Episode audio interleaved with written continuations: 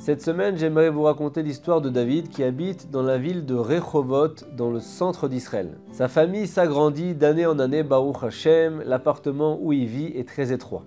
Dans une des petites chambres de son appartement, il y a déjà cinq enfants qui dorment. Et voilà qu'un jour sa femme lui dit David, je suis enceinte, on peut plus tenir comme ça, il faut qu'on déménage. David n'a pas les moyens de déménager, mais il a une idée beaucoup moins onéreuse et tout aussi efficace. Il envisage de faire des travaux d'agrandissement de l'appartement. En Israël, même dans les immeubles, c'est une pratique courante d'ajouter une ou deux pièces à son appartement initial, parfois aussi une terrasse, mais pour ça, il faut une chose essentielle, l'accord du voisinage. Il faut savoir qu'en Israël, cette étape déterminante n'est pas du tout une formalité. David fait rédiger par son avocat un document en bonne et due forme pour obtenir l'accord signé et irrévocable de son voisinage pour cet agrandissement. David commence à faire du porte-à-porte et Baruch Hashem, grâce à Dieu, tous les voisins accueillent favorablement la requête d'agrandissement de l'appartement de David. Il lui souhaite beaucoup de réussite, de longues années de prospérité, de joie, mais, il y a toujours un mais, il reste un voisin que David hésite à rencontrer. C'est le voisin de palier, Monsieur Gourevitch. Il est âgé, non pratiquant, et surtout d'une nature assez désagréable. David le salue toujours poliment, mais M. Gourevitch ne répond jamais. Quand David lui propose de lui porter ses courses, M. Gourevitch lui dit J'ai mes deux bras. Pour Pourim, quand David veut lui remettre un michoir manot, un panier avec euh, quelques consommables, la réponse de M. Gourevitch est toujours la même vous pouvez garder vos trucs, j'ai de quoi manger. Et il lui referme la porte-nez. David craint beaucoup la réponse de son voisin, mais il n'a pas le choix. Sans l'accord de M. Gourevitch, David ne peut pas agrandir son appartement. Et voilà que David prend une grande inspiration, il prie Dieu avec beaucoup d'intention et il dit Hachem, je te remercie déjà de tout ce que tu me donnes toute l'année. S'il te plaît, aide-moi à faire grandir ma maison pour qu'une famille de tzadikim puisse y grandir afin de te servir dans la joie. J'ai besoin de l'accord de mon voisin de palier, Monsieur Gourevitch, ouvre son cœur à la bonté. Et il conclut sa prière en disant Hachem, Elokai, je te dois tout, j'accepterai ta décision car tout vient de toi. Je suis à Kol Et tout est pour le bien, à Kol et. Et après cette prière, il toque quelques coups timides à sa porte et il entend le pas lourd de M. Gourevitch se rapprocher pour ouvrir la porte. La porte s'ouvre. David voit son voisin qui lui dit C'est pourquoi? David lui dit Monsieur Gourevitch, je voudrais vous parler quelques instants. Est-ce que vous pouvez venir chez moi quelques minutes? On s'entretient un petit peu? Le visage de Gourevitch s'adoucit un petit peu et il répond Viens dans mon salon. Monsieur Gourevitch installe David à sa table et lui dit Je t'écoute. David lui dit avec beaucoup de tact il présente les plans de travaux envisagés à son voisin qui écoute de manière impassible. Et d'un coup, Gourevitch arrache le plan des mains de David avec une telle vigueur que David s'attend à ce que son voisin les déchire. David essaye de garder son sang-froid et dit mais, vous comprenez, ce ne sont pas des travaux de confort, ce sont des travaux qui sont vraiment nécessaires pour qu'on puisse continuer à vivre ici, pour que ma famille et moi, on puisse s'agrandir, s'épanouir. Gourevitch lève la tête des plans et il dit Si c'est pour la mitzvah, je suis partant pour ton projet. David est choqué, stupéfait. Une réponse complètement inattendue. Il remercie Hachem dans sa pensée et il dit au voisin merci, beaucoup de brachot. Gourevitch signe l'accord et il le raccompagne vers la sortie.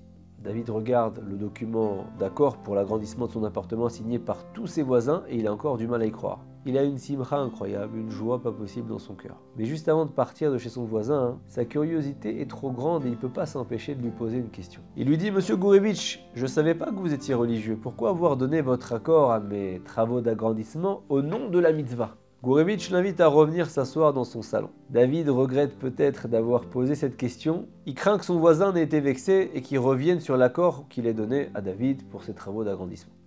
Monsieur Gourevitch euh, se laisse tomber dans sa chaise avec un air pensif. Il lui dit Tu sais, David, je suis né en Hongrie avant la Première Guerre mondiale. Tu vas peut-être pas me croire, mais ma famille était très très religieuse.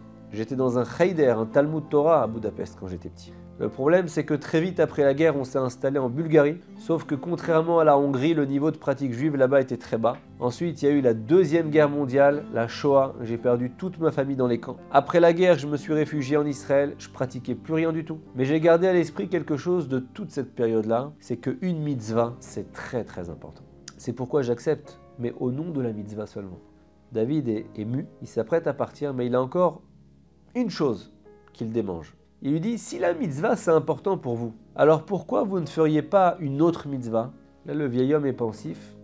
David lui dit Vous savez, il existe une mitzvah fondamentale dans le judaïsme. C'est la lecture du schéma Israël le matin et le soir. Dans le schéma, on marque l'amour que l'on porte à Dieu. On déclare qu'un juif est prêt à tout donner à son Créateur. Le voisin sourit, il répond pas, mais on voit que les quelques mots de David lui plaisent. David, de son côté, il est triplement heureux. D'abord, il vient d'obtenir l'accord d'agrandissement de sa maison, on l'a déjà dit.